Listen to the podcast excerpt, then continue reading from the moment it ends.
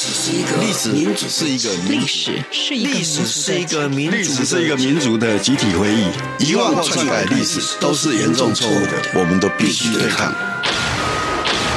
开放历史，透过档案开放、田野调查与口述历史，把台湾的历史还给台湾，把台湾的记忆传承下去。禁不住的禁歌，由吴国珍讲述，欢迎收听。听众朋友您好，我是吴国珍。禁不住的禁歌，今天我们要与您一起聊聊，来自各行各业，有许多台语歌曲的创作者，他们不怕禁歌的压制，联手突破了禁忌，这样子的过程。到底发生了哪些事呢？请您与我重回历史，开放历史，倾听历史，继续往前看。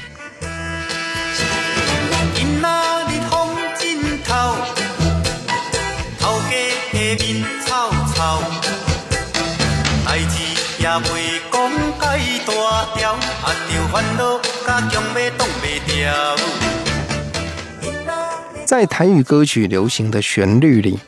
常有出自于工商社会下受雇工作的人们被不间断的压榨的揶揄之名。一方面可以避逆上司，一方面也可以自我安慰。最典型的例子，应该是陈雷的那一首《风金头》。其实啊，台语乐坛较早期的一首流行歌曲叫《头路人》。受薪阶级，同样也是自我解嘲、受人雇佣、领人薪水这种心声的歌曲。其中对于雇主调侃式的轻视，相较于《风金头》显得更是夸张。歌词内容如此唱着：“多谢你好心给阮升淡薄，有一日我若成功，你若来失败，换我做头家，换你吃头路。”那时阵月给加倍，谢你的好意。谢谢老板，你好心给我升一点薪水啊！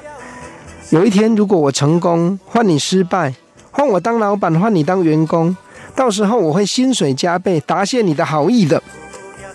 和这两首歌曲选择了相近的题材，也是描写社会中各种职业百态的歌谣，至今。仍然不停歇地成为一种重要的题材，在台语流行歌曲当中一再出现。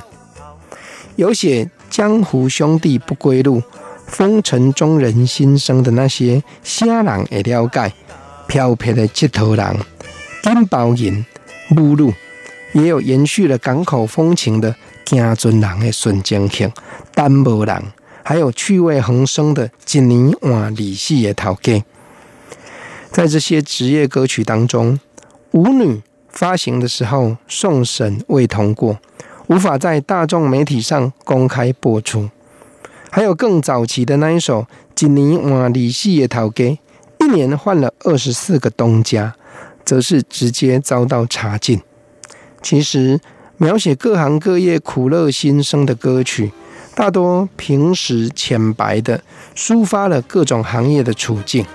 像是有一首由洪庆友作词、黄仁清作曲的《司机兄的心声》，就是个明显的例子。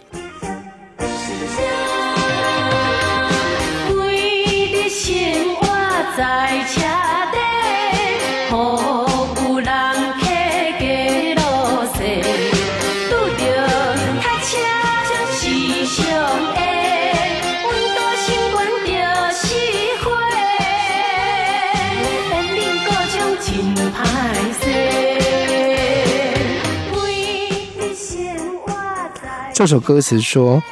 每日生活在车底，服务人客加路线，拄着塞车时常会，温度升悬就熄火，引擎故障真歹势。”他说：“我每天生活在车里，服务客人，在街道上开着车，遇上塞车，有时也会，温度一升高，车子就熄火，甚至引擎还会故障，真是不好意思。”每日生活在车底，服务人客死计时，拄着歹路嘛爱过，沿东弄堂涂骹车，一抓倒塌垂相贴。每天生活在车底，开着车服务着客人，四处转。遇上路况不好，也得开过去。连排气管都撞断了，在地上拖着拖着。这趟路车钱我看要自己贴了，要找谁拿呢？每日生活在车底，服务人客到半暝，拄着酒醉的乱乱花，东西南北叫阮说。为的生活嘛爱做，每天生活在车底，服务客人到大半夜，遇上喝醉的人，跟我胡言乱语，东西南北四处叫我转，为了生活也不得不做啊。每日生活在车底，服务人客到三更，拄着老实啦，真倒霉，讲要北头吃土鸡，到位车钱也无退，每天。生活在车里，服务客人到三更，遇上特种行业的女孩，我真倒霉。说要去北头吃土鸡，结果到了，连车钱我也没拿。每日问题真正多，人客请恁爱体会，阮的收入无偌济，望你照顾阮一个。每天问题都这么多，亲爱的客人们，你要多多体谅我。我的收入也不太多，希望您能够多照顾我啊。听这首司机兄的心声，我们很清楚能够知道，这是唱出计程车司机，也就是某些地方说是师傅这些人的心声。而创作出这首歌曲的洪敬友，他的故乡在屏东万丹，他也是从小就到台北城里谋求生机的。那种农村来的年轻人，他回想一九九零年写作这首歌曲的当时，家里开设汽车保养厂，有许多计程车司机都是他的客户。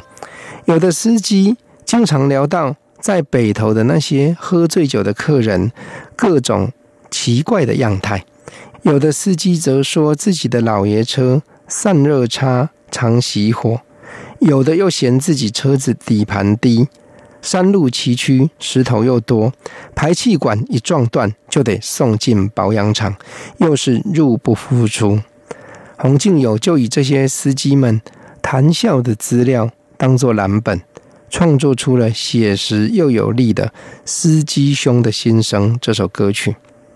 洪敬友也取了一个刘云的艺名。自己演唱这张同名专辑，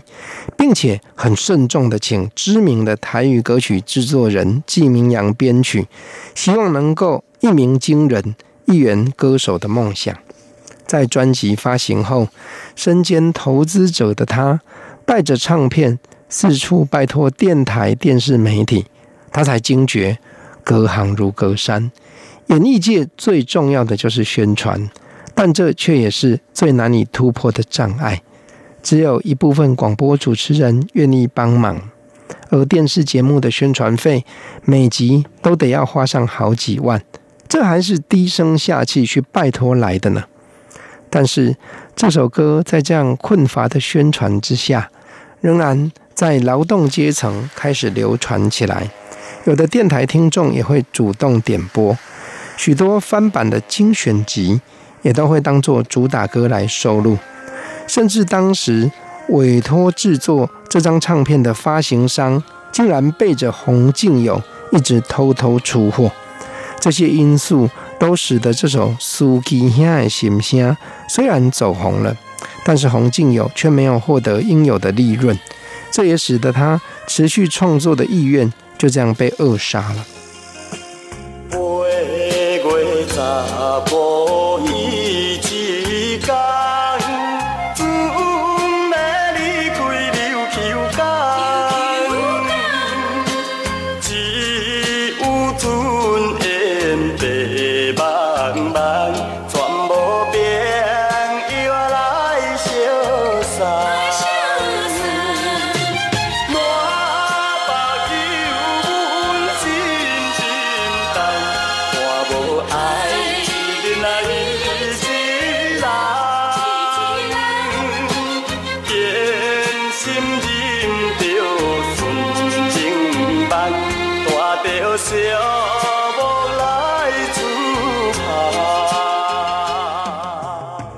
洪敬友目前在三峡开设传播公司，受托为庙宇祭典、婚丧喜庆拍摄纪录片。好客坦诚的他，还是愿意侃侃而谈，回忆自己对于台语歌曲的关注与见解。而这样来自各行各业的创作者，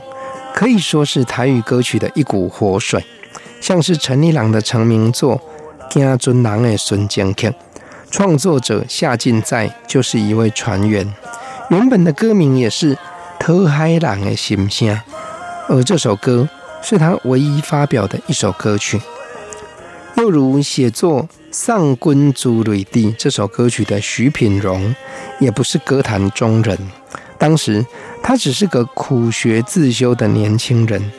是在听了周宜兴所主持的广播节目以后，才记了这首歌词，请周宜兴谱曲。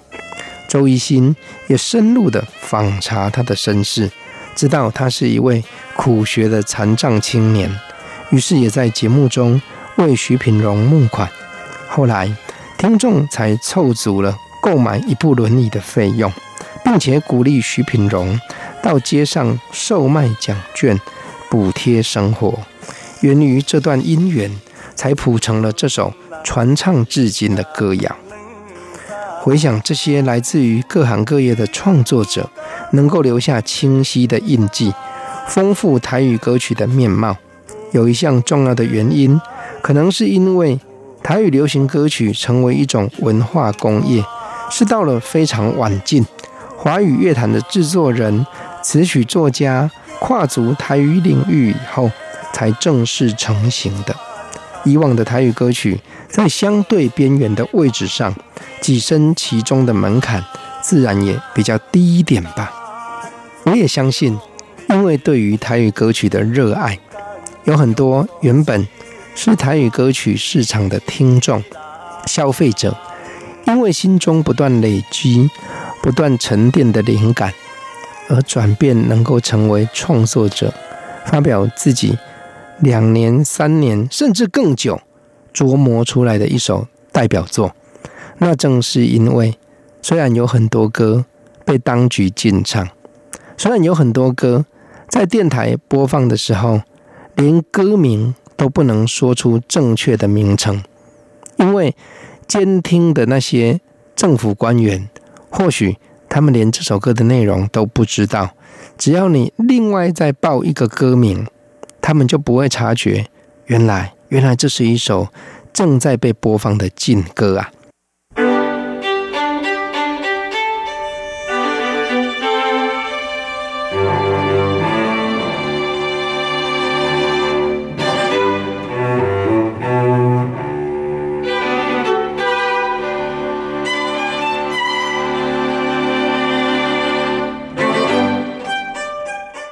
就在这样的环境下，有很多。台语歌曲的爱好人士，他们继续发表多年来自己苦心创作的作品，也许是一首，也许是两首，也有人因此正式进入这个产业。但是不论如何，经过他们的推挤，经过他们的努力，